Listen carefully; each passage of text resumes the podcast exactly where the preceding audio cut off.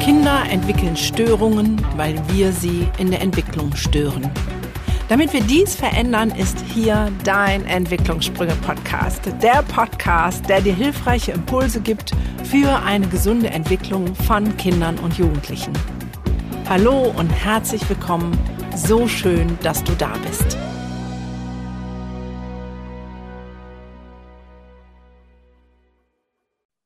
Willkommen zu einer neuen Podcast-Folge mit einer jungen Dame, die ich jetzt schon feiere. Wir haben gerade erst drei Minuten schon Vorgeplänke gehabt und dachte, genau so habe ich sie mir vorgestellt. Ich habe einen Artikel gelesen und dachte, mit der Dame muss ich unbedingt, unbedingt, unbedingt sprechen. Und wir müssen mal dieses Thema, was sie bewegt und wofür sie einen Preis bekommen hat, also sie nicht persönlich, jetzt mache ich es ein bisschen ähm, Vorfreude. Nein, auf keinen ähm, Fall. Sondern ihre Institution, in der sie arbeitet, hat einen Preis bekommen. Ich habe gedacht, das muss hier unbedingt mal in einer öffentlichen Breite besprochen, diskutiert, ans Tageslicht befördert werden. Nicola Küppers, herzlichen Dank für die Zeit und schön, dass Sie da sind. Ja, total herzlichen Dank auch, dass ich eingeladen werde. Wie aufregend. Ich freue mich sehr. Ja, ich bin mal gespannt. Ja, genau. Jetzt frage ich mal ganz unverschämt, dürfen wir du sagen? Ah, total gerne. Fällt mir viel leichter. Ich finde okay. dich auch super sympathisch. Lass uns beim Du bleiben. Ja. Gut, dann äh, haben wir das jetzt auch geklärt. Nicola, du bist Direktorin an einer besonderen Schule, nämlich in der Stadt, in der ich groß geworden bin. Schon allein das ist besonders. Ähm, ich merke, meine Pottwurzeln kommen immer wieder durch. Mülheim an der Ruhr ist einfach eine wundervolle Stadt. Ähm, und eure Schule hat einen Preis gewonnen. Dazu sagen wir aber gleich erstmal mehr. Aber außer Direktorin dieser wunderbaren Grundschule, wer bist du denn noch, dass wir dich ein bisschen kennenlernen? Weil ich habe ja nur gesagt, mit der Frau musst du sprechen, aber ich, eigentlich weiß ich nichts über dich. Ach Gott, wer bin ich? Und wenn ja, wie viele? Eine total interessante Frage. Also zunächst einmal und hauptsächlich und überhaupt mit großer Leidenschaft bin ich ähm, ähm, Familienmutter, also Mutter von zwei erwachsenen Kindern. Und mein Mann erträgt mich seit vielen Jahren mit Fassung, um das jetzt mal so wegzuschicken. Nein, alles gut. Ähm, ich habe ähm, natürlich beruflich schon viele verschiedene Schritte im pädagogischen Bereich machen dürfen und das Leben hat mir einige Einblicke in verschiedene Bereiche geschenkt die, glaube ich, ein kleines Stück dazu beitragen, dass ich auf der einen Seite mit einem großen Herz und Leidenschaft ähm, an der Seite des besten Teams der Welt für die uns anvertrauten Kinder ähm, ja, mich in den Dienst stelle. Ich glaube, so ist es richtig gesagt. Ja, und auf der anderen Seite ja so ein paar Lebenserfahrungen und Bereiche, die ja Blickweiten und neue Möglichkeiten eröffnen. So, Glück gehabt an manchen Stellen das war schon mal ein guter Einblick. Vorhin hast du noch gesagt, hoffentlich bellt der Hund nicht. Das heißt, ein bisschen naturverbunden und Tierliebhaber. Oder gibt es noch ein Hausschwein, Kanarienvogel, Hamster?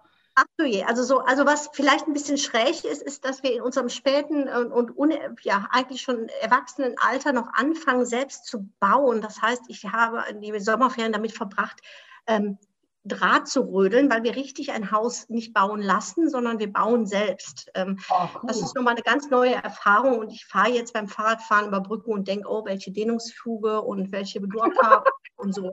Also ich, ich, mein Wortschatz hat sich schlagartig erweitert. Mega. So, wo, aber das baut ihr? Das, kommt jetzt das Mülheimer Pottkind durch? Wo, in welchem Stadtteil? Wir bauen, ja, ja, wir bauen in der Eifel. Ich bin schon so ein Pottkind und ich liebe, äh, liebe Vielfalt tatsächlich und wohne eigentlich da, wo man in Mülheim gar nicht wohnt, ganz privat. Da haben wir ein wunderschönes Haus, aber in einem nicht bevorzugten Stadtteil, wie man in Mülheim sagen würde. Und da stehe ich zu und ich finde es. Welchen? Welchen? In Stirum. Ah, Stirum hatte ich meine erste Wohnung. So. Meine erste ähm, Wohnung nach dem Elternhaus war in Stirum. Ja, und ähm, nein, das ist ein wunderbarer Stadtteil mit wunderbaren Menschen und das ist natürlich bunt und vielfältig. Nichtsdestotrotz, bei aller Aufregung liebe ich auch Ruhe, auch wenn ich sehr lebhaft bin. Ich muss zwischendurch mal allein sein und weg sein und einfach nur raus. Das ist in Mülheim schwer zu bezahlen. Ähm, und ähm, da haben wir jetzt, kam meine Tochter in Krone auf die Idee und sagt, guck doch mal nach einem Grundstück. Und ja, so kam es dann und auf einmal fängt man an zu bauen. Also ist schon ein bisschen schräg. Aber das in, in der Eifel. Mitten in der Eifel drin, ja. Ja, cool. So, also, ja. Sehr cool. Wunderbar, schön. Also mal so ein bisschen von dir zu hören. Hund, was habt ihr für einen Hund? Ein Wissler. Wir haben einen Wisslerhund und ja, und das, den habe ich mir auch angeschafft, um regelmäßig rauszukommen und spazieren zu gehen und an die frische Luft. Ja, willst du noch was beruflich wissen? Ach, ist unwichtig, ne? Ist egal. Ist egal, ist egal. Ma, wir reden nicht über deinen Job. Wir reden nur über deine Schule, weißt du? Was du vorher gemacht hast, ist egal. Vielleicht ein paar Eckdaten. Okay, pass auf. Ähm, ähm, pass auf, ein paar Eckdaten. Nun gut, also ich ähm, hab, ähm, war lange Zeit Grundschullehrerin mit viel Leidenschaft, Klassenlehrerin einer jahrgangsübergreifenden Klasse 1 bis 4 und habe dann aber sehr schnell in der Erwachsenenbildung war ich tätig. Das heißt, ich hatte zwölf Semester Lehraufträge an der Uni, habe dann nochmal einen Studiengang draufgesetzt, habe gestalttherapeutische ähm, Beraterausbildung gemacht, habe ganz viel Schulverlagsarbeit betrieben, also als Autorin. Ähm, mein Herz an die Kinder mit dem ESE-Förderbedarf, also die sozial-emotional auffälligen Kinder verloren und ähm, an die anderen auch. Naja, und in der Vielfalt der ähm, Eindrücke und verschiedenen Systemebene bin ich dann auch ähm, irgendwann ja, wieder meines ja, eigenen Erstaunens eigentlich, ich wollte es gar nicht, ähm, Schulleiterin geworden. Das heißt, ich wollte es schon, aber ich habe immer gedacht, das ist nichts für mich. Mm, und äh, das, was für Leute mit einem Freizeitproblem, habe ich ernsthaft gedacht, was auch so ist. Bei Freizeit hast du jetzt keine mehr? Nee, habe ich auch nicht mehr. Insofern war ich da gar nicht so falsch, falsch dabei. Nein, aber ähm, das war der richtige Schritt und arbeite halt auch in meiner, meinem Großteil meines Salärs fürs Land ähm, als Schulentwicklungsberaterin für die Bezirksregierung und mache viele Lehrerfortbildungen in unterschiedlichen Bereichen. Aber ich bin systemische Organisationsentwicklerin, wenn man das so zeigt. Systemische Organisation. Mega. Also ich bin ja Bildungsaktivistin, so bezeichne ich mich immer. Ich habe auch ähm, drei Semester Lehramt geschafft. Dann musste ich das leider begraben, weil ich dachte, nee, ich möchte ja Kinder begleiten. Aber über das ähm, bildungsaktivistische und Lehrerausbildung, da müssen wir dringend uns dann nach dem Podcast, nach dieser Aufnahme noch unterhalten. Auf jeden Fall machen wir das. okay, aber das hatte ich dann ähm, systemische Organisationsentwicklerin. Hat das dich beeinflusst, jetzt als Schulleiterin diesen Job zu nehmen? Ähm, Natürlich. zu also gestalten, also, als vielleicht du das kennengelernt hast, als du noch nur Lehrerin in einer Schule warst? Aber natürlich. Also es gibt, ähm, ja, es gibt immer die Frage, die mich auch durch meine gesamte vorherige berufliche Laufbahn bewegt hat, ist schon die Frage, äh, wieso schaffen wir das nicht, so etwas wie Bildungsgerechtigkeit zu optimieren? Also das zu erreichen, ist, glaube ich, eine, eine Utopie aber dass wir ähm, nicht nur seit dem PISA-Schock da schlecht abschließen, das war klar. Und das habe hab ich natürlich auch sowohl in meinem Kontext, in dem ich lebe, äh, bekomme ich das so hautnah mit. Und ähm, mich hat es schon geritten, zu fragen, ist es möglich, eine Schule, die letztendlich kurz vor der Schließung stand, mit blinden Fensterscheiben, wo man nur aus Versehen hinging, ähm, so hochzufahren, nicht über Schülerzahlen, weil Schülerzahlen sagen nicht was über die Qualität einer Bildung unbedingt aus. Also das mhm. auch mal, sondern über die Qualität von Bildungsprozessen, die auch dann valide messbar sind, auch über Vera-Ergebnisse, ähm, Schülern bessere Bildungschancen zu ermöglichen. Und da habe ich mir dann halt das Dichterviertel ausgesucht, weil die immer schon ein sehr gutes Team hatten. Die waren zwar nur gefühlt vier, nee, ich glaube fünf Kollegen am Anfang, also eine Kleinstschule. Ähm, mit im ersten Jahr 13 Anmeldungen an der Schule. Also das war im Schuljahr 13, 14, so lange ist das noch gar nicht her. Ja, und dann genau. ist das machbar und das hat mich beeinflusst, ja. So, und die Frage ist es machbar? Ich möchte gerne gerade was vorlesen, weil ich das gar nicht ähm, selber kann, äh, so schön formulieren. Ähm, Mein Zahn ist gerade rausgefallen, ruft Emma aufgeregt. Ihre Lehrerin Simone Schick reagiert sofort. Echt? Zeig mal. Emma kommt ganz nah an die Kamera heran, öffnet ihren Mund und zeigt stolz die neue Zahnlücke. Ihre Klassenkameradinnen und Kameraden schauen gebannt auf den Bildschirm und inspizieren Emmas neues Lächeln. Begegnungen wie diese sind auch in der Pandemie Alltag an der Grundschule am Dichterviertel in Mülheim an der Ruhr. Sie arbeitet intensiv daran, dass die Seele der Schule auch in diesen Zeiten für alle Mitglieder in der Schulgemeinschaft spürbar ist. die Seele der Schule. Das heißt, dass die Grundschule am Dichterviertel eine Schule für alle Kinder ist. Sie will jeden Schüler und jeden Schüler wachsen lassen, und zwar elternunabhängig betont. Nicola Küppers. Das Klima ist geprägt von Wertschätzung, individueller Zuwendung und einer guten, vertrauensvollen Beziehungskultur. Als Nicola Küppers 2013 die Leitung der Schule übernahm, wollte sie einen Ort schaffen, an dem Bildungsgerechtigkeit nicht nur ein Schlagwort ist, sondern wirklich gelebt wird und exzellente Leistungen für jedes Kind ermöglicht. Damals hatte die Schule keinen guten Ruf, hast du ja gesagt, 13 Anmeldungen.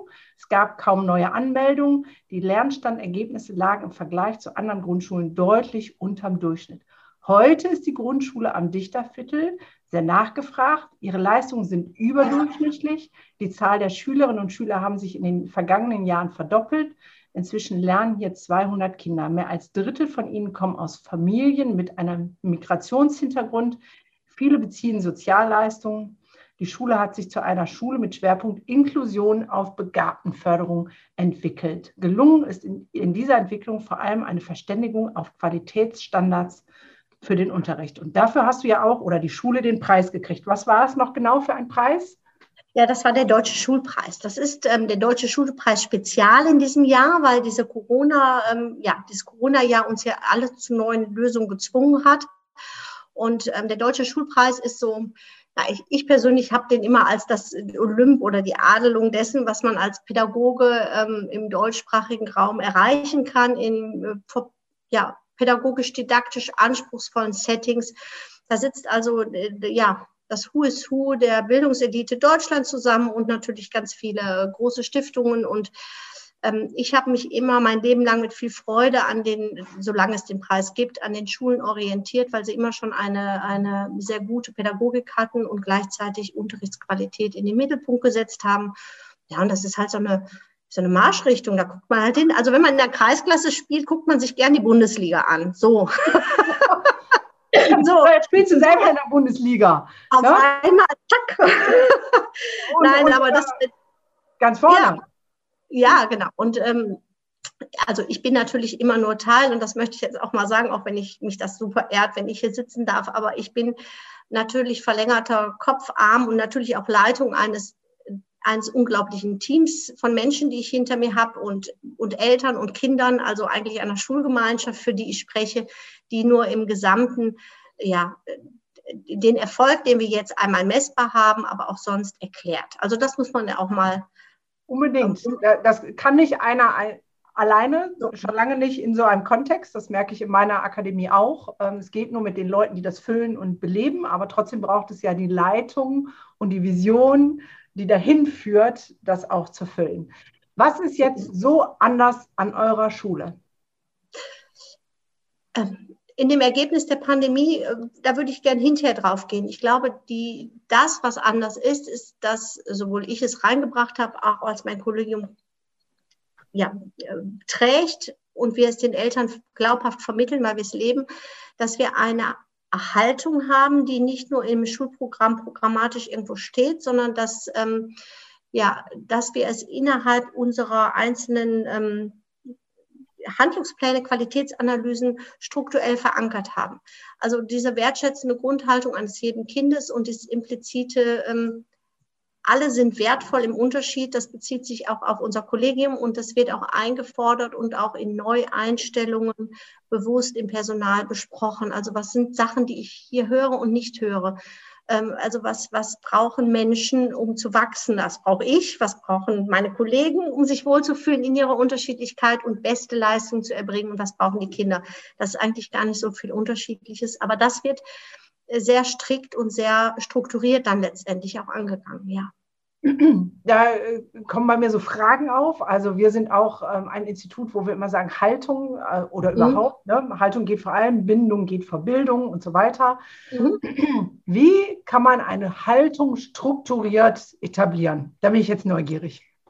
Naja, also es gibt ein paar, ein paar Sätze, also so ein paar Glaubenssätze, die ähm, ohne meine Funktion in der Leitung zu überhöhen, aber die ich wichtig find, finde. Ja. Ich, ich, habe den Glaubenssatz, dass ähm, egal wie ich mich als Leitung verhalte oder nicht verhalte, das einladende Funktionen für mein Team hat. Das heißt, wenn ich meiner, äh, meiner Reinigungskraft nicht die Tür aufhalte und der helfe, einen, einen schweren Sack Müll rauszuheben, mhm. weil ich sehe, dass sie da gerade Schwierigkeiten mit hat, dann tut das keiner in meinem System. Also erstmal geht es damit los. Eine sehr große Klarheit, dass ich implizit Regeln für ein System vorlebe durch all mein Tun und Nicht-Tun, die erstmal Handlungsvorbild leiten für die Lehrkräfte und damit auch irgendwann für die Schüler sind. Ja. Das ist erstmal das Erste. Das ist aber nur, das ist, glaube ich, nicht un, un, un zu unterschätzen wichtig. Also wenn ich mich nicht bücke nach dem Papier auf dem Boden, tut es keiner in meinem System. Ja. Und wenn ich mich nicht freue und freundlich grüße, tut es auch keiner. So, es ist einfach. Ja, ähm, ist so. Das, ähm, so. Das ist einfach das Wissen, was ich jetzt so mitbringe. Dass ich nenne es Erfahrungswissen ähm, oder Leitungswissen oder ja, ähm, Stakeholder-Wissen, was, was dann da so mit reinkommt. Das nächste ist, ähm, ähm, davon auszugehen, dass alle wissen, was ich mit der Haltung meine, ist falsch. Das muss, es ist ein festes Thema. Jeder Mitarbeiter in meiner Schule hat ein Gespräch bei mir, mhm. äh, mit mir, ähm, wo wir über diesen wichtigsten Punkt sprechen. Woran erkenne ich, dass die Haltung stimmt, die ich hier haben möchte? Was sind Sätze, die ich hier höre oder nicht höre? Ich möchte in meinem Lehrerzimmer nicht abwertende Gespräche über irgendein Kind, über irgendeinen Elternteil oder über, ist egal wen führen, weil das geht nicht. Das sind zum Beispiel Sachen, ähm, und ich höre, ich möchte, wenn ich durch die Klassen gehe, häufiger hören, ähm, schau, du sitzt schon als, wieso rennst du schon wieder rum? Weil man kann ja auf das Kind verweisen, was schon sitzt, anstatt immer das Kind zu ermahnen, was es jetzt gerade ja. mal nicht schafft. Der Effekt ist, ist ein besseres. Also was sind die Texte, die ich höre? Wie, wie ist die Ansprache? Das kann ich äh, festmachen. Und dann ähm, ist es, glaube ich, das, dass es eine fest etablierte Fehlerkultur ist, also Fehlerkultur im positiven Sinne, auch im eigenen ja. Verhalten, weil in Gottes Namen keiner von uns ist perfekt. Ich ja. auch nicht. Ich bin kein Buddha und ich bin so eine, ja, äh, ja ich, Lustige ich, Vorstellung. Eine Raum, an Outfit arbeiten. genau. Also ähm, das ist es nicht. Tatsache, und das glaube ich, ist, ist wichtig, dass Menschen einem abnehmen im Tun und Handeln, dass, dass man sich auch entschuldigen kann und dass man gewisse Werte ernst nimmt. Beispiel mein Wertschätzungsschwein. Also, es ist so passiert, ich habe also diesen Text in meinem Kollegium gesprochen, jeder weiß, wie die Haltung ist. Und die erste, die ins Lehrerzimmer reinpröllert und suboptimal höfliche Dinge von sich gibt, war ich. Das geht, das geht natürlich überhaupt nicht. Daraufhin bin ich echt nachts davon wach geworden und gesagt, du bist so eine blöde Nuss. Du weißt doch genau, wie wichtig das ist. Das, wie kann dir das passieren? Also, so, und dann habe ich am nächsten Morgen eine Dienstbesprechung einberufen, schon länger her, und habe gesagt, so, hier stehe ich und ich entschuldige mich erstmal. Das geht gar nicht. Also euch darf das eher allen passieren, mir überhaupt nicht. Erstmal Entschuldigung dafür. Und dann habe ich seitdem ein Schwein mitgebracht, ein Sparschwein. Das ist das Wertschätzungsschwein. Da steht Wertschätzung drauf. Ja. Und das steht jetzt bei uns im Lehrerzimmer. Und ich sage so, und jedem, den es so durchgeht wie mir, der schmeißt da sofort mal Geld für den nächsten Lehrerausflug rein, damit wir trinken können. Super. Jetzt, jetzt steht da ein symbolisiertes Wertschätzungsschwein. Das heißt, was ganz häufig ist, wenn wir uns unterhalten, schreit einer schon mal, das ist zwei Euro wert. das heißt, wir spielen auf einer sehr humorigen Ebene mit, mit dem Wissen, dass es nicht dem entspricht, was hier geduldet ist. Das ja. ist aber, also bei, äh, ich weiß nicht, das, das ist tatsächlich was sehr Feinstoffliches, was wir da machen. Also wir geben uns selbst die Einladung, auch sich mal zu entlasten oder auch ähm, unperfekt zu sein, weil das, das sind wir halt alle, auch unsere Kinder und so. Das ist, aber wie gehen wir damit um? Und ja, das ist jetzt ein Beispiel von strukturell verankert. Brauchen ja, wir noch ein Beispiel für die ähm, Schüler? Das, also wenn du noch eins hast, hau raus. Ich finde es super spannend. Ja, also was auch eine, eine sehr, sehr wertschätzende Sache ist. Die Frage ist ja, wie erziehen wir uns selbst? Also ich mich in meiner Kultur, wie ich mhm. Schule erlebt habe und Menschen erlebt habe. Und das hat viel mit Umlernen zu tun. Von mir und von jedem im Kollegium und in erster ja. Linie den Erwachsenen. Und ähm, wir sind es so gewohnt, auf das zu achten, was nicht funktioniert. Ich mache mal ein Beispiel. Wenn ein Kind eine Problematik, eine Konzentrationsproblematik, eine Entwicklungsverzögerung hat, dann steht er dreimal in der Stuhle auf und rennt rum und kann nicht anders. Wenn ich jetzt darauf achte, ununterbrochen, also ich gehe aus dem Unterricht und sage, boah, der ist schon wieder dreimal nur rumgelaufen, dann ist es sehr ungerecht, weil der Schüler ja über 40 Minuten sich sehr stark bemüht hat, es richtig zu machen. Das heißt, wir nehmen in unserem Filter die Differenz wahr, und zwar nicht die Positivdifferenz, sondern eigentlich das Nicht-Gelingen. Mhm. Also gibt es bei uns Häuser. Wir haben Harry Potter Häuser sozusagen. Es gibt jedes Kind kommt zu uns zur Schule und gehört in ein Haus. Sonne, Sterne, hm, hm, hm. so. Ja. Und in jedem Raum, in der gesamten Schule hängen diese Symbole. Mhm. Und die Aufgabe von uns Erwachsenen ist es, Gutes zu entdecken. Das heißt, egal was ich wahrnehme, ob ich das Kind kenne oder nicht, wenn jemand die Tür aufhält, kann ich fragen, welches Haus? Dann sagen die Sonne, dann kriegt Sonne einen Positivstrich. Das heißt, ähm, wir werten das, was der individuelle Mensch, die Erwachsenen wahrnehmen, an Gutem und erziehen uns selbst, es wahrzunehmen. Und das kann bei dem anderen was anderes sein als bei diesem Kind. Also das ist, da gibt es keinen Maßstab für, sondern das ist Erkennen von individuell Gutem. Und da machen wir einen Strich. Und dann gehen wir am, nach einem Vierteljahr, werten wir aus. Da wir die überall hängen, weiß keiner, welche Gruppe führt und nicht. Und dann gibt es Spieletag oder irgendwas anderes. So, aber eigentlich erziehe ich da, ich lobe zwar die Kinder, aber eigentlich erziehe ich uns Lehrkräfte.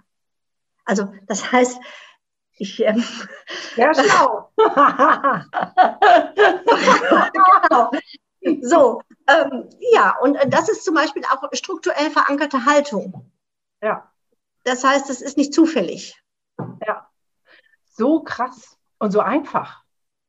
So, das ist das Allerbeste. Weil ein Plan und vom Plan ein Plan und davon noch ein Plan, das ist nichts, was man ins Leben kriegt. Ja. Ja, und du etablierst damit noch was anderes. Ich habe den Satz vorhin gesagt, den ich, äh, wenn ich in Schulen schon mal bin und Fortbildung gebe, ähm, Bindung geht vor Bildung, dass äh, es ein Beziehungsangebot braucht, damit überhaupt der Kopf Space hat, um neues Richtig. Material reinzulassen. Und mit Ich sehe das Gute schaffe ich ja Bindung. Ähm, weil das Spannende ist, dass, dass ich äh, feststelle, wenn ich das dann sage, dass ganz oft die Lehrer sagen, ähm, deine Kollegen wahrscheinlich nicht, aber ähm, Beziehungsaufbau kostet so viel Zeit. Da, da haben wir keine Zeit für. Oh. So, jetzt, du schüttelst mit dem Kopf, bitte. Sag doch ich, was. ja, ich, ich, merke, also es, ich muss mich immer daran erinnern, dass ich ernsthaft hier aufgenommen werde, damit wir bei solchen Sätzen die Gesichtszüge nicht komplett entgleiten. Doch, ist gut. also was ist das für ein, ja, ich weiß gar nicht, wo ich da anfangen soll. Das ist ähm, sowohl wissenschaftlich als auch entwicklungspsychologisch, als auch aus jeder Hinsicht ein absolut großer, großer, großer Humbug. Weil Lernen funktioniert nur, wenn die Synapsen sich öffnen können in einer Angstfreiheit. Das ist auch biologisch nachvollziehbar. Also das ähm, und und das suggeriert auch nach außen, das ist auch die, diese Corona-Diskussion, die Idee, da sitzen kleine Menschen vor uns, die haben Trichter. Und meine gottgegebene Laberei, wie ich das jetzt hier tue, schlecht gestrukturierten Unterrichts, kippe ich in die Köpfe dieser Kinder und ich habe Input gleich Output. Und das wissen wir doch, dass das nicht funktioniert.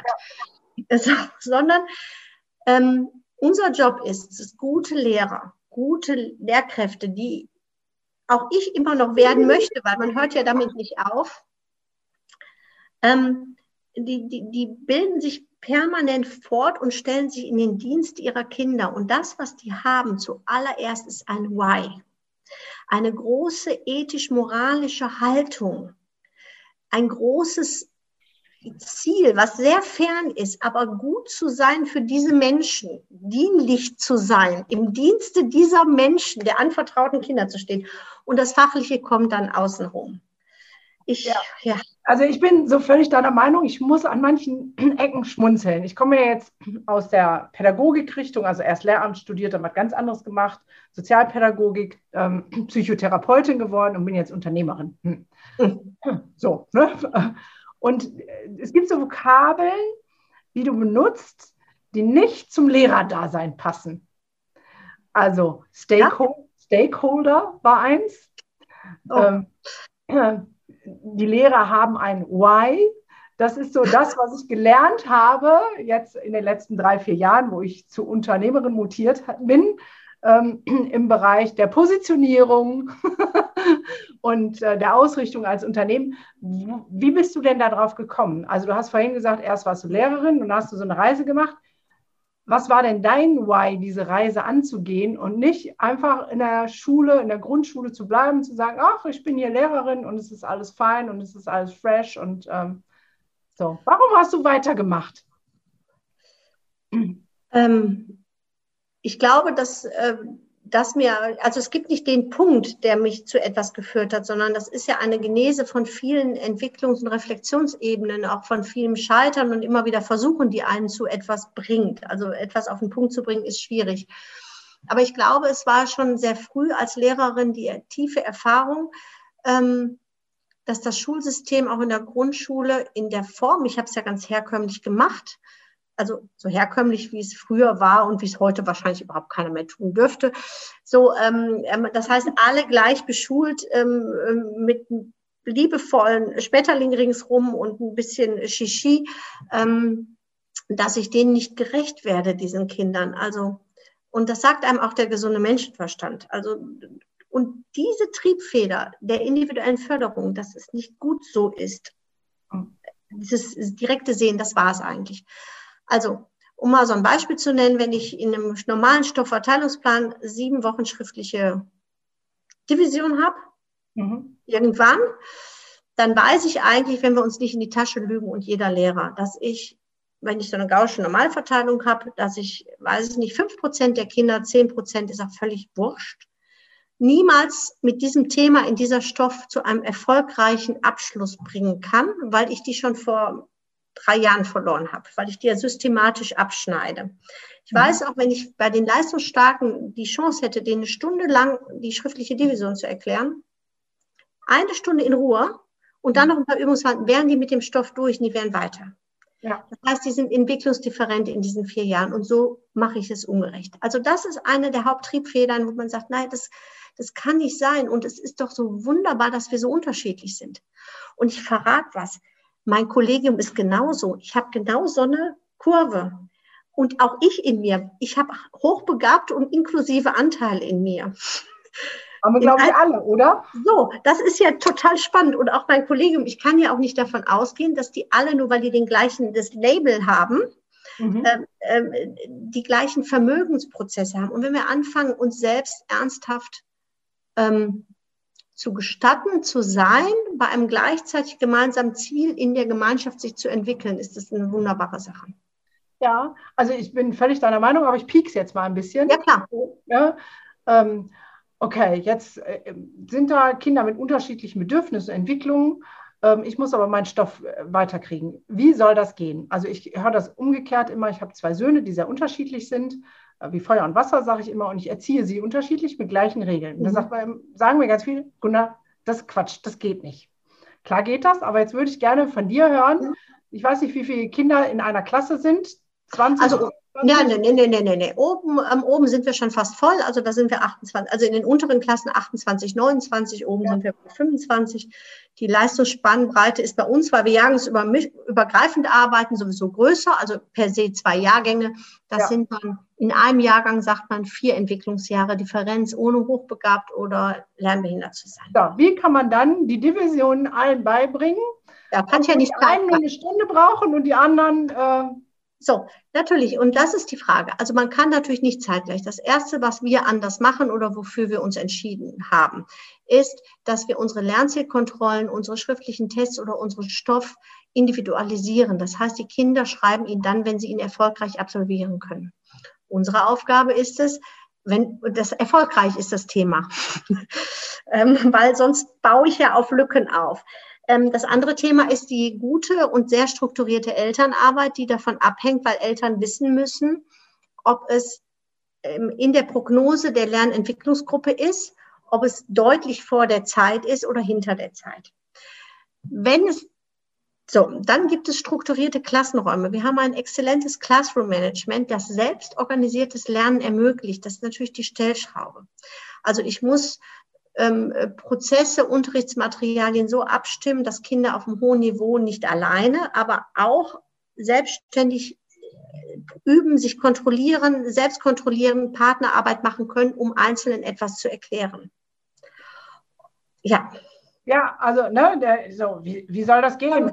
Ähm, jeder, jeder schreibt sein, ähm, seinen Test dann, wenn er ihn erfolgreich abschließen ähm, kann. Das kann doch gar nicht funktionieren. Dann bin ich ja als Lehrerin dabei, fünf Wochen hintereinander, jeden zweiten Tag mit irgendeinem Kind einen Test zu schreiben. Wie soll ich dann, ich übertreibe jetzt, die anderen noch unterrichten? Das ist doch Blödsinn.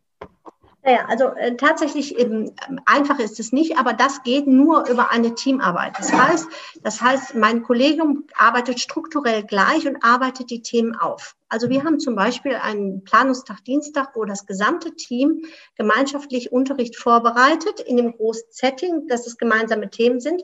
Gleichzeitig gibt es individuelle Lernstraßen und Lernspuren, an denen wir entsprechend so arbeiten. Das heißt, ein Lehrer alleine, also man kann nicht nein, anders. Kein Mensch kann mehr als zwei Marionetten maximal spielen. Wenn er richtig gut ist, nur eine mit dem Mund. Ja. Setzt aber, was setzt aber die Idee einer Marionette voraus? Das heißt, dass ich Gott gegeben durch mein So-Sein, durch meine Tätigkeit dazu führe, dass ähm, eins plus eins zwei ist. Ja. Wir wissen alle, dass es das in der Regel nicht ist beim Lernen, dass es manchmal bis zu 500 Wiederholungen braucht, bei manchen es sofort passt und bei manchen man sagt, boah, bitte Kind, erklär du es doch, bevor der Lehrer es erklärt, dann hat es verstanden. so, also dazwischen. Also ähm, nichts ist einfach. Also selbstorganisiertes Lernen ist eine der höchsten Anforderungen, die wir an den Kinder haben. Und das ist kein Selbstläufer. Das kann man auch nicht tun, einfach durch Jahrgangsmischung oder sagen, jetzt machen wir das so, sondern das ist sehr strukturiertes gemeinsames Erarbeiten an Kriterien und Indikatoren. Kinder müssen lernen, was heißt es, ich fange selbstständig an zu arbeiten, woran erkenne ich das, was gehört dazu. Da kann man nicht sagen, jetzt fangt doch mal an. Ist, dann wissen die so. Ähm, also, ja. und es geht nur im Team. Punkt. Das kann keiner alleine. Genau, aber das ist ja schon eine große Unterscheidung zu dem, wie Schule bisher ist. Ne? Also viele, ein Großteil der Lehrer, die ich kennengelernt habe, die möchten ja noch nicht mal, dass man in den Unterricht mal mitkommt, um zu gucken, was sie tun. Das ist ja mehr so ähm, Scheuklappen und, und Angst. Ich weiß nicht, vielleicht Angst, vielleicht auch was anderes, das weiß ich immer nicht so genau. Mhm. Aber diese Idee, wir machen etwas miteinander, im Sinne für die Kinder und gestalten gemeinsam Unterricht und die, eine Struktur, die Kindern verhilft, ordentlich zu lernen, ist ja jetzt nicht so weit verbreitet. Hast du das okay. jetzt neu installiert in der Schule? Ja, ja, ja. Also, das, also in, in diesen Schulen, die benachteiligt sind, ist häufig ein hohes Engagement der Lehrkräfte da. Das muss man mal einfach sagen. Das heißt, die Grundtendenz der Menschen sich in den Dienste der Kinder zu stellen, ist sehr viel höher als manchmal an anderen Schulen, weil es auch eine größere Notwendigkeit oder offensichtlich Notwendigkeit mhm. gibt. Ähm, natürlich habe ich angefangen, als ich die, ähm, ja, das ist wieder die Mischung aus Wissen und Erproben. Also ähm, ich weiß, also auch schon vor Hetty, dass es einen guten Unterricht ein guter Lehrer ausmacht. Und gute Lehrer sind nicht Gott gegeben und zufällig da, sondern Merkmale von guten Lehrern, dass die können extrem gut Unterricht steuern und sind flexibel. Die haben also ein großes Fachwissen und können flexibel ähm, Unterrichtsprozesse lenken auf einer hohen Ebene. Und das kann man lernen. Also das kann man, so, und ich verrate was, da wir ja professioneller Lernvermittler sind, habe ich den Anspruch an mich, an mein Team, dass wir ununterbrochen uns lernen und verbessern. Und die erste Stellschraube ist, dass ich gemeinsame Zeiten gesetzt habe. Und die zweite Stellschraube ist, dass es eine Feedback-Kultur untereinander gibt und wir untereinander angefangen haben, uns zu betrachten und zwar nicht in der Abgrenzung, das ist jetzt super schlimm, dass man das nicht schafft, sondern in dem Schwerpunkt, wir gucken uns jetzt diesen Punkt an und lernen voneinander, geben uns Feedback und verändern uns. Und angefangen habe ich das Ganze bei mir. Das heißt, als ich damals angefangen habe, habe ich, ich sag mal, eine Türschwellenpädagogik gemacht. Ich habe keine Stunde gezeigt, wie die jetzt, ich die bei einer Qualitätsanalyse zeigen würde, wenn ich wüsste, dass sie kommt sondern das, was ich denke, ja, das machen Menschen so oder ich würde es auch so machen, wenn man gesundes, eine gesunde Work-Life-Balance hat, die ich auch ja. gut finde. So. Also man, man schießt so da rein. Und habe mich hospitieren lassen und feedbacken lassen in der gesamten Konferenz. Habe also den Anfang damals gemacht. Ja, und das war ganz süß. Die zwei jungen Kollegen haben dann gesagt, ah ja, das, das ist toll und jenes und so. Und ich sage, stopp, fünf Sachen, die ich jetzt gefunden habe, die richtig schlecht waren. Die ja. waren didaktisch falsch, die waren nicht gut vorbereitet, die waren einfach verbesserungswürdig. Die würde ich jetzt gern hören von euch. So, und die haben die natürlich gesehen und genannt und haben die dann auch gesagt. Ich sage, danke fürs Feedback, da arbeite ich dran. Und äh, das ist, also ich meine, ja, so ja, what? Also, genau, also es ist so spannend. Ich finde es gerade großartig. Ähm, weil genau an dem Punkt bin ich gerade mit meiner Freimut-Akademie. Also wir bilden ja Pädagogen weiter, auch Lehrer mhm. und Th Therapeuten. Und ähm, diese Feedback-Kultur ist mir genauso wichtig wie die Erkenntnis. Gerade ist ganz viel den Bach runtergegangen, zu wissen, dass es hier sitzt, der Anfang, nämlich bei mir. Zu sagen, okay, irgendwas habe ich dermaßen ähm, falsch gemacht und das zu kultivieren, plus diese Haltung mit den ähm, Mitarbeitern zu sprechen. Und das Spannende daran finde also ich finde es gerade großartig, weil es so genau das widerspiegelt, wo ich mittendrin stecke. Mhm. Aber das Spannende daran finde ich, ich mache es für ein Unternehmen, also ein Wirtschaftsunternehmen. Mhm. Und zu wissen, das geht aber auch an einer öffentlich-staatlichen Schule. Ja. Dass es ja. keine Grenze hat, zu sagen, nee, nee, das ist nur fürs Unternehmertum sondern nee, das können wir etablieren und es ist wichtig für das, was das Why, die Vision ist, nämlich Kinder ähm, in ihrer Entwicklung bestmöglich zu begleiten, dass sie das Beste aus sich rausholen können.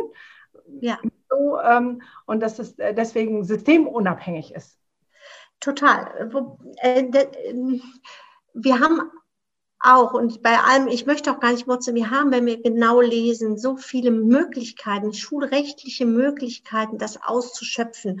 Und wenn wir genau den Referenzrahmen Schulqualität in NRW angucken, dann ist es eine Pädagogik, die das genau gewünscht ist, die, die genau in diese selbstgesteuerte Lernprozesse geht, die Kollegin ermutigt sich Feedback zu geben.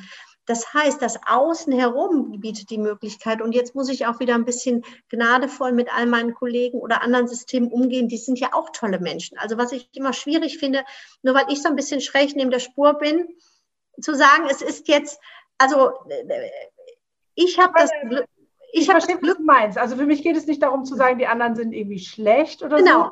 Sie sind ja in diesem System, in dieser Fehlerkultur, wo man auf den Fehler guckt, groß geworden. Für mich ist es ein Perpetuum mobile, was sich immer dreht. Ich kann nur das weitergeben, was ich selber gelernt habe.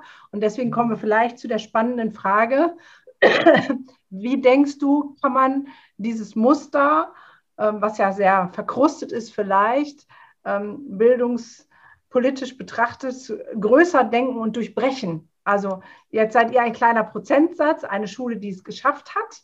Wie, wie kann man sowas multiplizieren oder dafür sorgen, dass mehr Lehrer, ähm, die alle tolle Menschen sind und ja. ja Lehrer geworden sind, weil sie Lust auf Kinder haben, ihnen diese Lust zu machen, hey, es gibt einen größeren, die Spielwiese ist viel größer. Lass dich nicht so begrenzen, so will ich es mal nennen. Ähm, ich glaube, dass ähm, auch da gibt es keine, keine eindimensionale Antwort. Eine, eine äh, doch wichtige Stellschraube ist das, was ich gerade gesagt habe. Ich nenne jetzt wieder Stakeholder-Aufgaben, aber das. Ähm, Sag nochmal für alle so Pädagogen und so wissen ähm, also das sind, äh, das sind diejenigen, die innerhalb einer System, wenn man ein System betrachtet, bestimmte Schaltfunktionen, wenn man das jetzt mal Machtfunktionen, Schaltfunktionen oder besondere Aufgaben haben. Also ähm, ähm relevant sind. Also ja. das ist halt was anderes, ähm, wenn ich, wie ja wie gesagt, wenn ich als Leitung mich hingehe und, und, und das, mich bücke, dann wird es anders wahrgenommen, ob ich das will oder nicht, weil das ja. die Systemregeln sind. Ich glaube, meine Wahrnehmung als Schulentwicklungsberaterin, äh, da bin ich ja auch viel im System, ist ähm, dieser ermutigende Blick und dieser liebevolle Blick auf sich selbst, die da nicht die Frage stellt, es muss alles gut und perfekt sein. Und ich glaube, dass wir in den oberen Ebenen, Stakeholder-Ebenen, ich gehe jetzt auf das gleiche Begriff, also über ja. uns drüber in den Systemebenen, sehr kritisch gucken, was für implizite Regeln wir etabliert haben, ähm, die auch ein Vorleben generieren mhm. an, an Regelungen. Ähm, und die das dann im Prinzip perpetuum mobile-artig auch nach unten weitergeben. Also das heißt, durch die Art der Fragestellung, der Rückmeldung oder des, äh, des So-Seins, ähm, es zu suggerieren, dass es nicht anders ist. Mach das mal am Beispiel von Schulkultur deutlich. Man kriegt die übrigens sofort mit. Kommt man in irgendeinen Laden rein, weiß man relativ schnell, hat man eine Idee. die muss nicht stimmen, so viel äh, Demo ja. sein, aber man hat eine Idee. Und ähm, so, so Systeme haben immer Anteile von der amtlichen Kultur, mhm. von der Beziehungskultur und von der professionellen Kultur. Ja. Also jedes System hat die. Und mhm. die amtliche Kultur ist das, was wir gewohnheitsmäßig im schulischen Kontext mit einem größeren Anteil gewohnt sind. Das ja. heißt, ein guter Lehrer ist der und auch ein guter Schulleiter ist der, der die Statistik pünktlich abgibt, der äh, das Klassenbuch richtig eingetragen hat, der pünktlich, also im Unterrichtsbeginn ist immer noch das, also all diese, diese ähm, Tugenden, die wichtig sind. Ich will da jetzt nicht, ja. die geben aber ein klares Schwarz und Weiß voraus. Ja. Und wenn ich gut sein will in einem System, gucke ich mir das System an mhm. und sage, okay, du bist dann gut, wenn du an diesen amtlichen Parametern entlang schlawenzelst. Was du im Unterricht machst, interessiert erstmal keinen. Hauptsache, da kommt der Schnitt von 2,3 raus hinterher. Die Arbeiten kreiere ich ja auch selbst, ist auch egal. Ähm, also da kriege ich das schon hin. so. Ja. Und alle sind glücklich.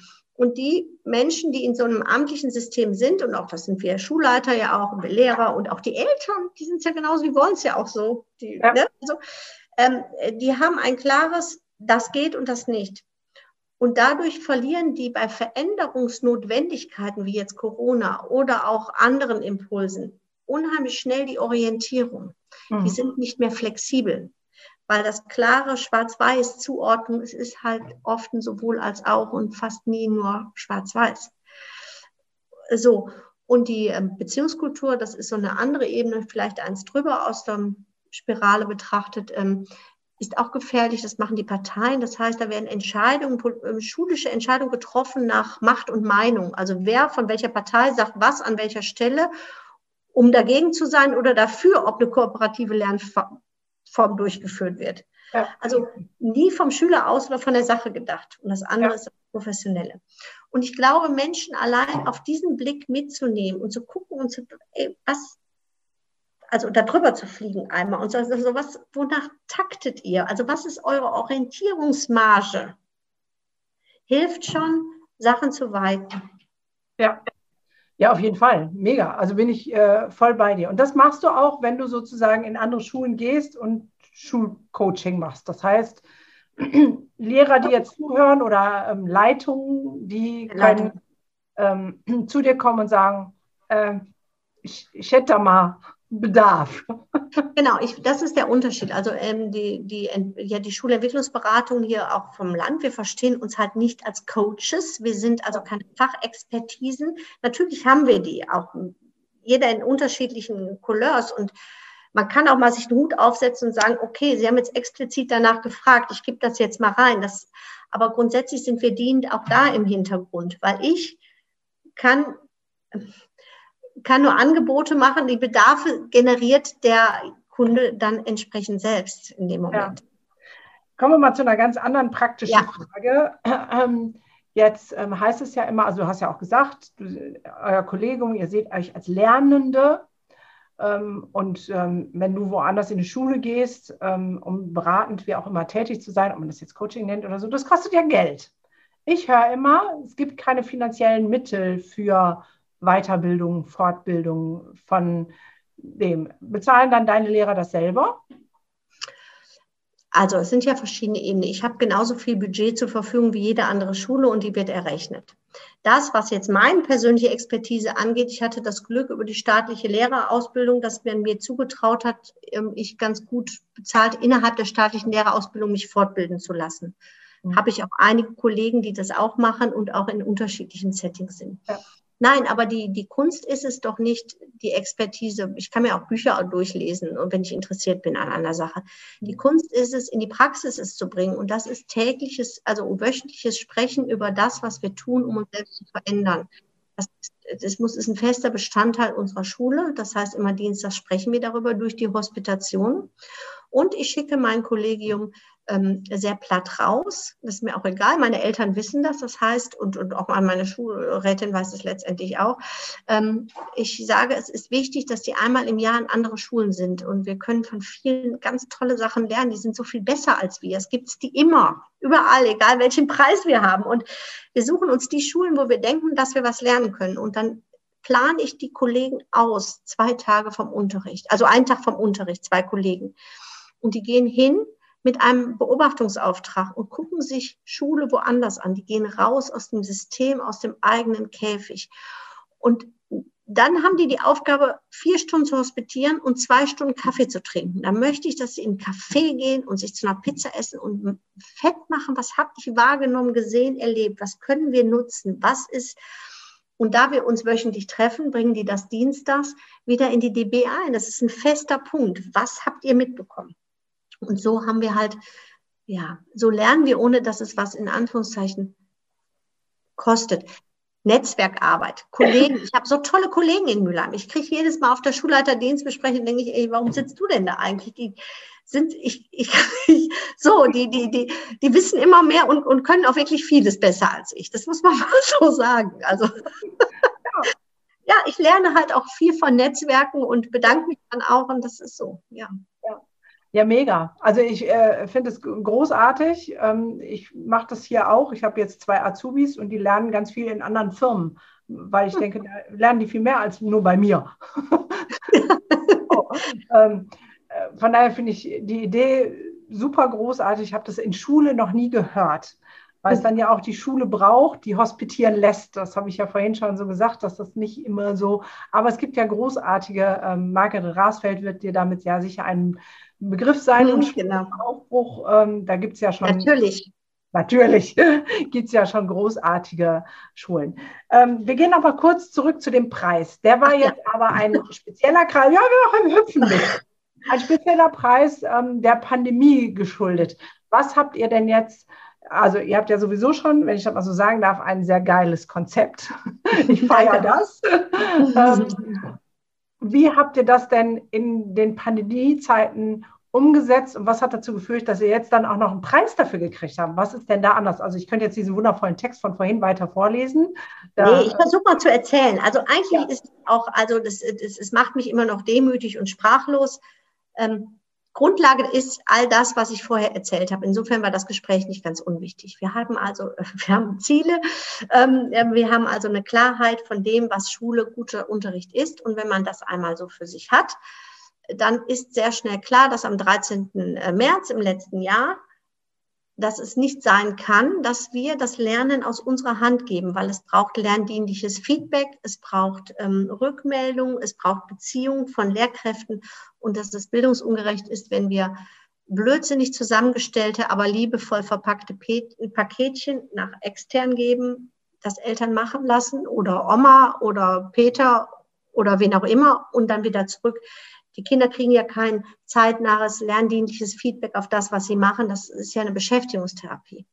So, und äh, für ach, das ist, das ist ja. Danke, dass du das so schön mal auf den Punkt formulierst. Ich habe äh, habe sozusagen zwei Wochen, drei Wochen habe ich mitgemacht und habe ich gesagt, ich bin hier raus, weil ich die Beziehung zu meinem Sohn auf die Probe gestellt habe, weil ich hätte den gerne dreimal gelünscht, geteert und gefedert, weil ich hatte mich ja gegen das Lehrerdasein entschieden und beim eigenen Kind geht das schon mal gar nicht und ja, egal. Also von daher. Und das ist auch der Grund, warum wir keine Hausaufgaben haben. Also das, auch ja. das gibt es ja schon vorher nicht. Aber egal.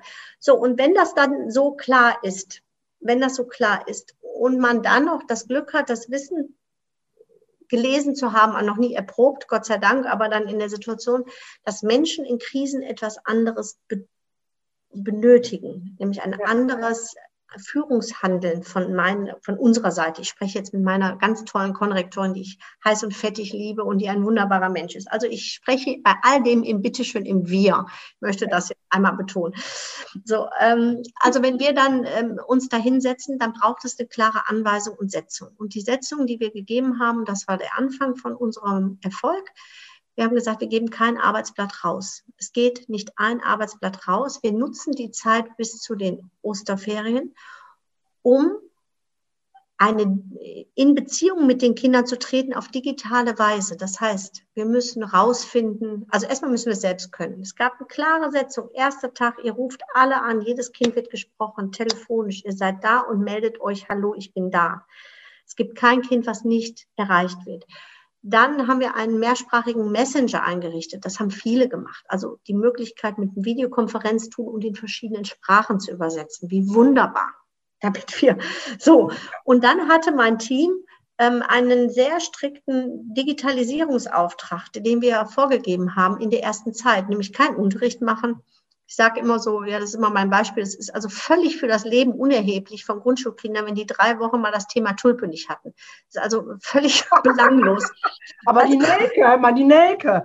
Ich die meine, Nelke von mir aus auch von mir. Das ist was anderes gewesen, aber die Tulpe können wir vernachlässigen. nein, Scherz. Also nein, aber äh, in dem, genau in der Überspitzung muss man mal sagen, wer erinnert sich jetzt noch an seinen Grundschulstoff, den er irgendwann wie, also jetzt so. Also entscheidend ist, dass wir Lehrkräfte diese Zeit mit Vollgas nutzen, um auf der einen Seite zu prüfen, wie sind die digitalen Voraussetzungen, was gibt es für Möglichkeiten und uns selbst zu befähigen, weil wir konnten ja selbst nichts. Ich auch nicht. So, das heißt, wir haben eine Woche lang Videokonferenztool. Die Aufgabe ist, lade die Kollegen ein, sprich über die Pizza, verratet euch, wo es Toilettenpapier gibt. Ist doch völlig egal. Ihr müsst das lernen. Ihr müsst lernen, da gibt es den Knopf, da ist an, da ist aus, das ist ein Hintergrundgeräusch, ähm, so werdet sicher. Und so haben wir das aufgebaut und parallel ähm, sehr kreativ bestimmt auch an einer anderen Stelle ähm, äh, getestet, was haben wir für Geräte in der Schule. Ich hatte aufgrund von Sieg durch Ermüdung schon 40 iPads, aber nicht durch die Stadt, sondern über Spenden. Ja. Ähm, und ähm, ja, die habe ich sehr unbürokratisch zur Verfügung gestellt den Kindern. Wir haben dann über LabDo, über andere Sponsoren geguckt, dass unsere Kinder digitale Endgeräte haben. Und dann bin ich schon recht früh hingegangen und habe ja geguckt, wir brauchen WLAN-Guthaben. Eigentlich mehr, um ihnen die, die ähm, ja, um auch Eltern dahin zu zwingen, zu sagen, es gibt keinen Grund, es nicht zu tun. Ja. Auch dieser, dieser, dieses Element, weil das Neue ist ja nicht nur für uns, sondern auch für Eltern und Kinder da. Und dann haben wir über einen Sponsor WLAN-Guthaben im Hintergrund gehabt. Und dann hatte ich natürlich das fantastische Team, was sehr unterschiedlich ist. Und wir haben unseren individuellen Lernstoff, den wir in der Schule haben, auf der einen Seite auf digitalen Pinwänden digitalisiert aber so, dass die gesamte Schule auf diese Plattform zugegriffen hat. Und jetzt sagen, wenn ich einmal ein Lern-Erklärvideo zur schriftlichen Addition habe, was eine Lehrkraft erstellt hat, was gut ist, mhm. kann ja mein Leben lang die ganze Schule auf dieses Video zurückgreifen. Ich brauche das ja nicht von jeder Klassenlehrerin. Ja. So. Also das ähm, haben wir nach und nach aufgebaut, so dass die Devise war, keiner muss was ausdrucken, sondern wir müssen gucken, dass wir Arbeitsmöglichkeiten hinstellen. Und das Zweite, was, glaube ich, sehr gut war damals, was wir gemacht haben und auch ein, ein, ein Gewinner war, wir haben einen digitalen Sendeplan erstellt. Das heißt, dadurch, dass wir im Vorfeld schon enge Strukturen hatten, die haben wir gedoppelt. Das heißt, gute Schule die, wie wir die definieren, ob andere die finden, aber die, die wir haben, ja. die haben wir gedoppelt. Das heißt, wir beginnen auch im Alltag unseren Unterricht mit einem Morgenkreis, wo die Kinder ihre Ziele festlegen, sich in verschiedenen Sprachen begrüßen und sagen, heute nehme ich mir vor und das arbeite ich. Das haben wir digital gemacht mit dem Klassenlehrer. Das heißt, ähm, das lief eins zu eins. Und danach gab es, und das war auch nochmal etwas Gutes, nachdem klar war, also was zu arbeiten ist. Die Kinder konnten auf den Padlets arbeiten, die hatten natürlich auch ihre Bücher. Dann war bildschirmfreie Zeit, aber in der Zeit saß eine Lehrkraft in der Konferenz, so wie ich jetzt, oder wir hätten jetzt in der Konferenz, wir waren in der Lernbegleitung. Wenn jetzt irgendein Kind eine Schwierigkeit hatte, konnte es sich dort einklicken mhm. und konnte der drauf gepackt, wie geht das denn mit Sag mal, ha, halt mal her, kann ich auch nicht so genau sehen. Hm. Ja, guck mal, ich glaube, mach das mal so. Also auch ja. die Eltern konnten mal reingucken und sagen, Frau Küppers, ich drehe heute am Rad. Ähm, das geht gerade gar nicht. Da konnte man sagen, ey, entspannen Sie sich, ist doch gut, gehen Sie mal raus, machen Sie mal so. Also man ist in Kontakt und in Beziehung. Die Lernzeit ist da, man ist da. Und danach gab es strukturierten Unterricht. Also da gab es eine Zwischenreflexion. Wie, wie weit bist du gekommen? Was hast du gemacht? Forschen, Mathematikunterricht, kleine Sequenzen, Englisch, Sport, alles Mögliche, Endreflexion und am Nachmittag freiwillige Angebote. So. und geil. ja, und wir haben also auch das Partizipative, was uns sehr wichtig ist, bei den Kindern auch weiter aufrechterhalten. Unser Schülerparlament hat natürlich eine Plattform errichtet, wo Kinder, die einsam sind, sich auf die Freundschaftsbank setzen können und ähm, Kontakte kriegen. Ähm, Umfragen wurden gemacht, wie klappt das Lernen. Und die gesamte Schule, das ist auch nochmal so ein Ding, ja, also die gesamte Schule hat die Ergebnisse entweder über ein Mailprogramm an die Klassenlehrerin geschickt oder, was viel häufiger war, auf eine gemeinsame Lernplattform. Ja. Darauf bin ich stolz, da würde ich eine Rückmeldung haben, das ist ein guter Tipp. Und das gesamte Schulteam hat Rückmeldung darauf gegeben. Das heißt, ich muss doch nicht nur meine Klasse rückmelden. Das ist doch völlig egal, wenn ich eine Aufgabenstellung von X sehe und ich sehe, da ist noch kein Kommentar von der Lehrkraft drunter, kann ich doch auch konstruktiv und positiv wertschätzend etwas dazu schreiben. Ja. So. Ja, ja. das ähm, bedarf natürlich viel Eigenverantwortung, aber ich glaube, was ich so spannend finde, ist dieses, ähm, wie soll ich sagen, eigentlich ist es ganz einfach. Die Haltung gilt als erstes. Wenn mhm. die Haltung da ist und das Why, was will ich, nämlich Kindern, ähm, egal wo sie entwicklungsmäßig stehen, ein gutes Umfeld schaffen, dass sie fein lernen können und sich entfalten mhm. können, dann ist die Methode, ob ich es jetzt digital mache, hybrid, offline, mit Ringelpiez, mit Anfassen, Kopfstand oder was auch immer, ist dann völlig egal, oder?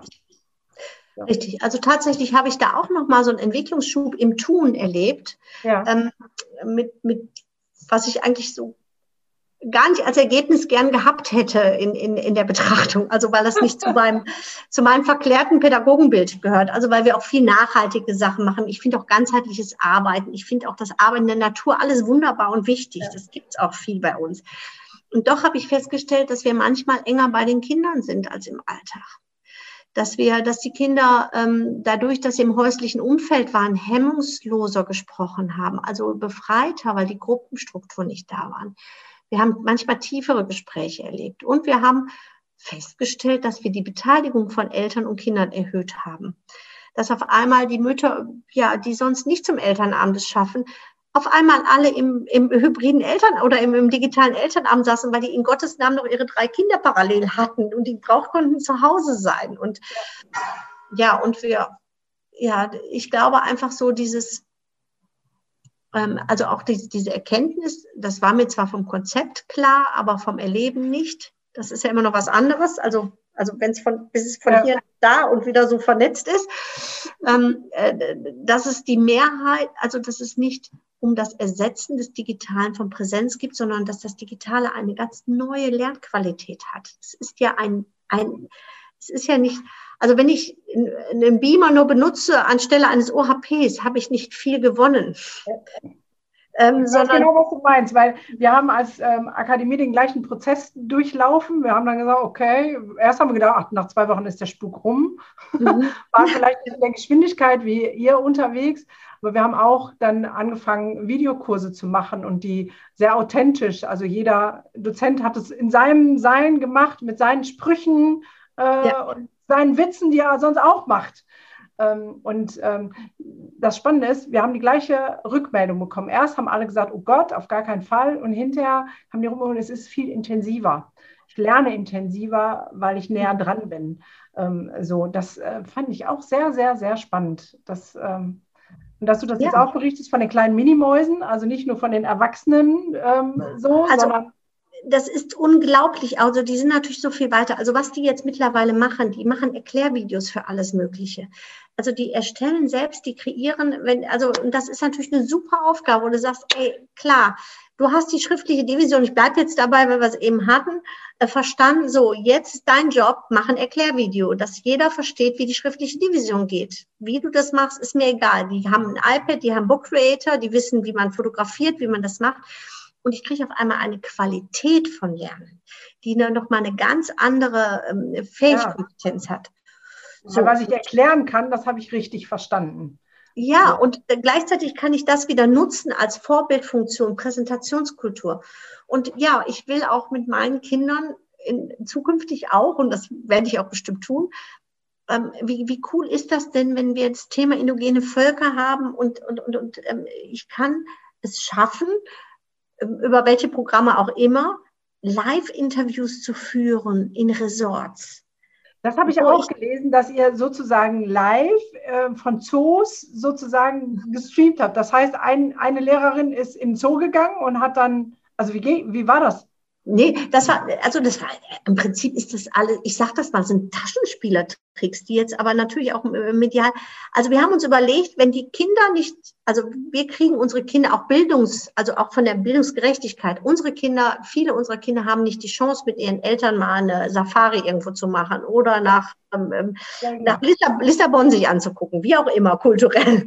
Das ja. ist, vielen nicht gegönnt. Also müssen wir durch das Digitale oder wir haben die Idee bekommen, wir können ja die Welt in die Schule holen. Also ähm, das, was uns früher so unmöglich erschien, ist ja jetzt anders machbar. Und eine Möglichkeit waren die Live-Camps. In fast jedem Zoo auf dieser Welt gibt es Live-Kameras. Das kann man googeln. Oder ähm, ja, also da gibt einfach. So einfach. So, so, das ist so einfach. Und äh, wir können also anfangen, uns dort rein, also das als Angebot vorzustellen. Wir haben dann eine Weltkarte gemacht, da waren die Klicks von den einzelnen Zoos und dann gab es Anregungen von den Lehrkräften, weil ja immer alle alles gemeinsam gemacht haben. So, wir gehen jetzt in den Zoo vom Sydney und gucken uns da mal an. Und dann gab es Bewegungs- und ähm, Aufträge dazu, was sehen wir denn, was nehmen wir wahr. Ähm, man kann, ja, es ist, ja. ich, es ist keine Hex, was ich meine, es ist kein Hexenwerk. Nee, es braucht, ähm, es braucht die Ideen, es braucht äh, die Haltung, die entsprechende, die wir jetzt immer besprochen haben, und die Flexibilität, was Neues zu wollen. Ne? Also sich ja. auf das Neue einzulassen, äh, ewig Lernende, auch als Lehrer, als Mutter, wie auch immer, ähm, zu bleiben und zu sagen, ja, ich habe nicht ausgelernt, nur weil ich die Schule abgeschlossen und eine Berufsausbildung fertig habe, sondern ähm, das Leben will mit allen Facetten gelebt und erfahren und weiter erlebt werden. Ja.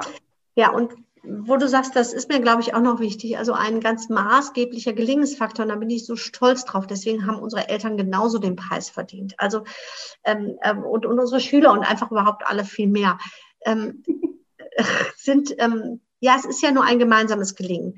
Für ja. jeden von uns und auch für unsere Eltern war das ein riesen Veränderungsprozess, digital zu kommunizieren in dieser Form. Also außer WhatsApp ähm, ähm, hatten, also und jetzt äh, sich daran zu gewöhnen und, und, und diese Struktur anzunehmen. Und wir haben ja jetzt auch viele Sprachen bei uns und viele Menschen nutzen das nutzen das Internet, wissen aber nicht, dass sie eine Mailadresse hatten. Das heißt, wir haben bis zu 60 Elternschulungen in verschiedenen Sprachen immer wieder gemacht.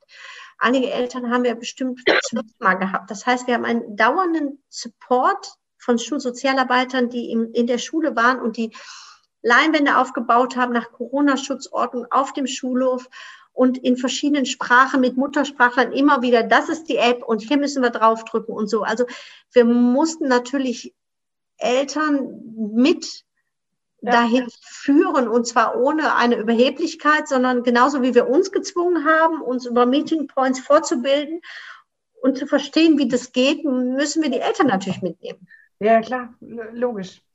So, also die Zeit rast dahin, wir sind schon weit oh. überschritten, aber das macht nichts, wir, wir hören noch nicht ganz auf. Ähm, ich hätte jetzt Lust, dass es ganz viele von deinen Schulen, also deinen, ne? so wie ihr ja, das klar. macht, als Team, ja? Ja. Ähm, und jetzt stelle ich mir vor, hier hören ähm, Eltern, Lehrer, Sozialarbeiter zu, ähm, teilweise auch Schüler. Und äh, wenn es denen nur annähernd geht wie mir, wo ich von ausgehe, dann denken die, hallo, ich möchte bitte das auch. So, wie,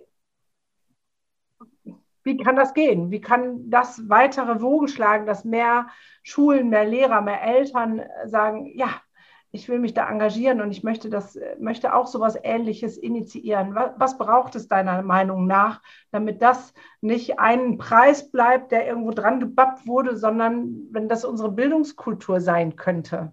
Bindung geht vor Bildung und äh, das, was ihr transportiert hat, das ähm, umsetzbar wäre. Ich meine, alle unsere Schulen hätten davon profitiert, wenn alle Lehrer erstmal gesagt haben, Kat, wir lernen erstmal, wie geht der Klumpatsch überhaupt? Wäre ja. mega gewesen. Ne? Auch Zeit ja manche, ne?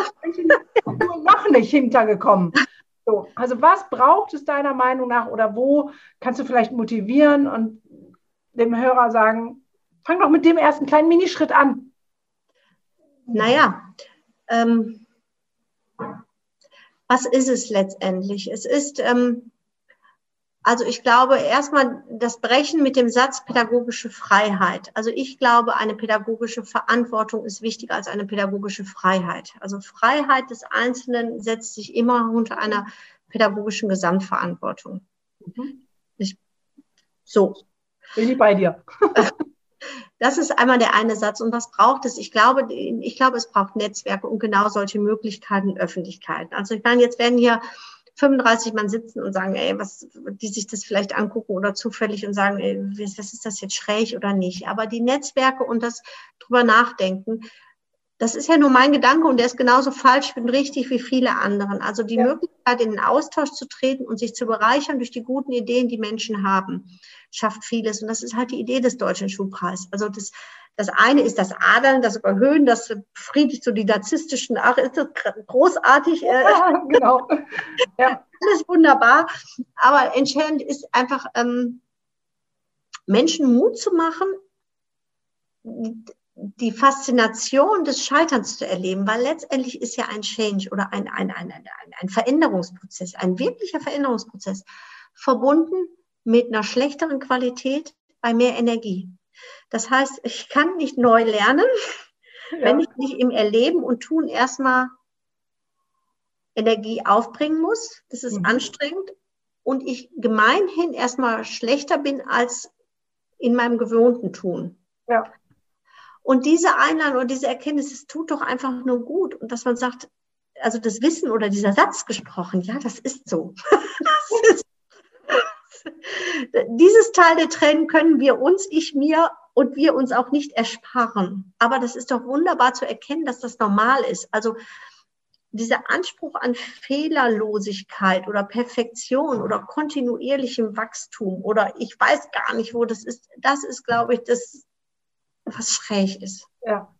Ja, ich weiß genau, was du meinst, weil ich jetzt gerade persönlich vielleicht auch gerade genau in diesem Prozess stecke. Ich ähm, entwickle neue Unternehmerfähigkeiten.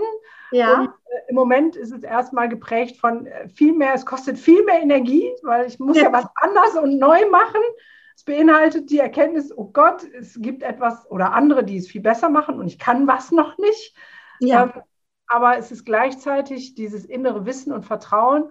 Ähm, das ist jetzt so ein Prozess und danach wird es sehr viel besser, also besser nicht in Form von ähm, Preisträger besser, sondern nee. auch äh, freudiger, energievoller, für alle Beteiligten irgendwie wohltuender, in dieser Form besser.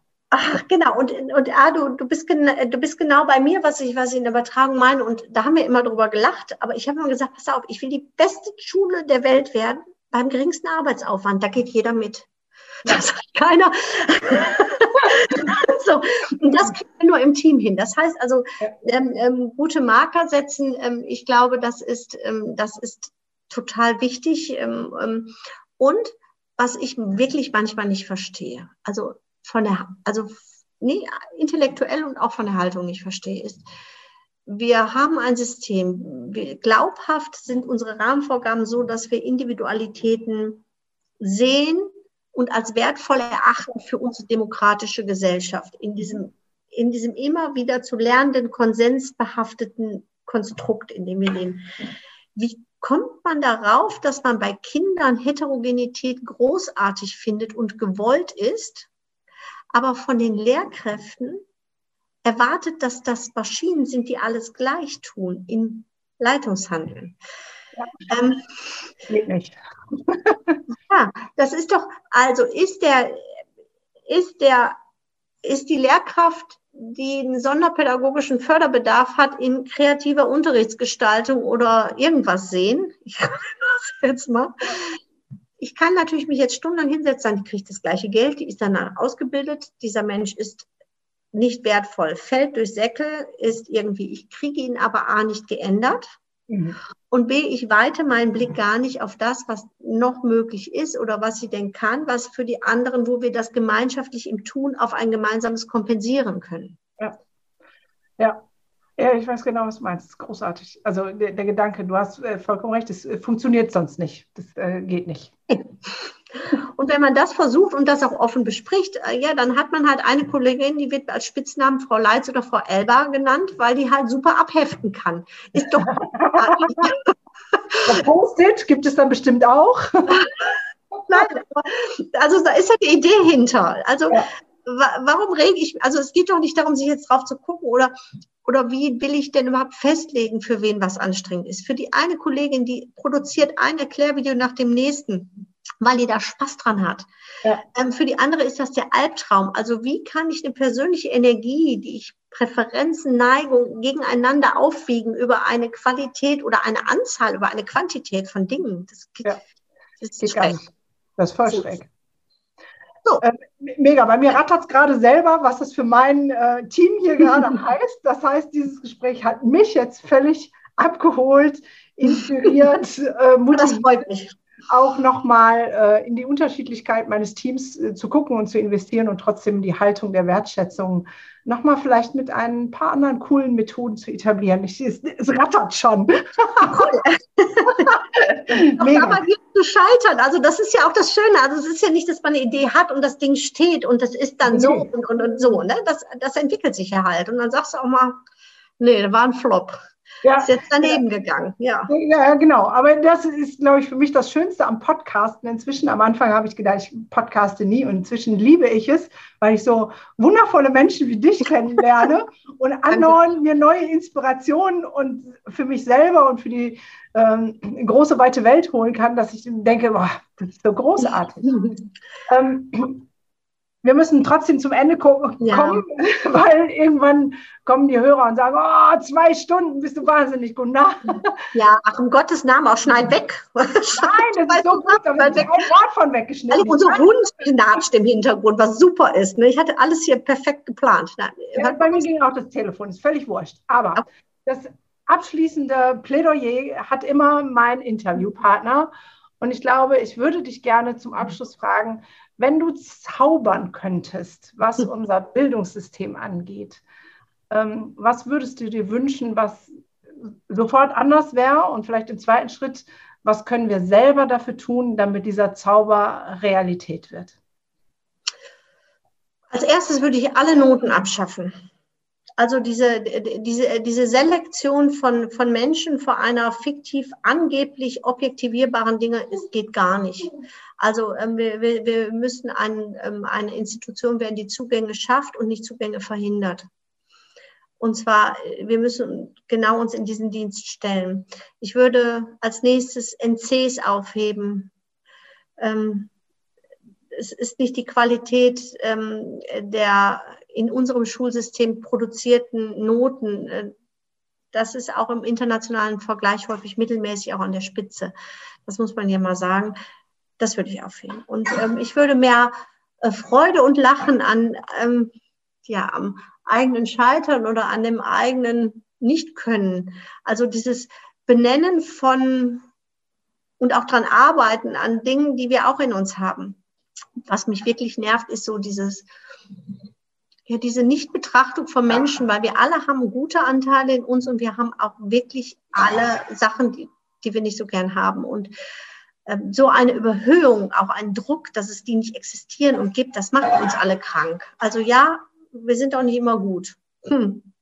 Nee, nur gar nicht. und, und ja, kreativ umgehen. Also Kreativität, raus, probieren, neu probieren. Ja, das finde ich gut. Und mein Hund macht Theater. Der hat Hunger. ja, aber ich bin alleine und kann niemanden mit Blickkontakten dazu auffordern. das macht nichts. Also äh, die eigene Fehl Fehlerkultur, mehr Freude ähm, an dem, was man selber tut und vielleicht auch Fehler über, sich selber lachen. Ja, und, ja unbedingt. Nehme ich jetzt so mit und da, wo es geht, ähm, diese Maßstäbe wie Noten, die nehme ich jetzt mal sinnbildlich ähm, für strukturelles Denken in Form von richtig und falsch ein bisschen aufzuweichen und bestenfalls ja. sogar zu lassen und zu sagen, jeder, so wie du sagst, hat gute Anteile und hat miserable Anteile. Und es ist die Frage, worauf wir gucken. Genau, und da einfach auf das Gute und auf das Gelingen gucken. Ja. Und nicht immer nur darauf festgetackert werden, was man nicht kann. Das ist ja. schrecklich. Mega, mega, mega, mega. Ich danke dir von ganzem Herzen, Nicola. Ja. Es war wirklich ein großartiges Gespräch. Ähm, ich mache das immer so, dass wer dich finden will, hier so Links drunter hat. Das besprechen wir mhm. gleich, wenn ich aufgelegt habe.